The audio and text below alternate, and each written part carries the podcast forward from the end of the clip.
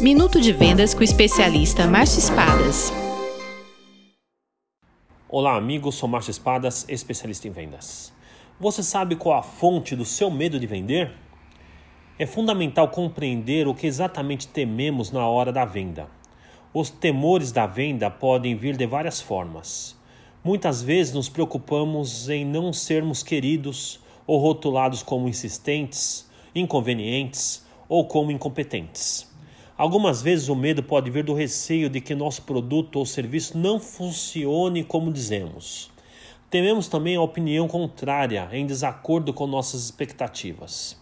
Saber qual a fonte do medo ou as fontes é o primeiro passo para a superação. Só assim saberemos como e onde agir.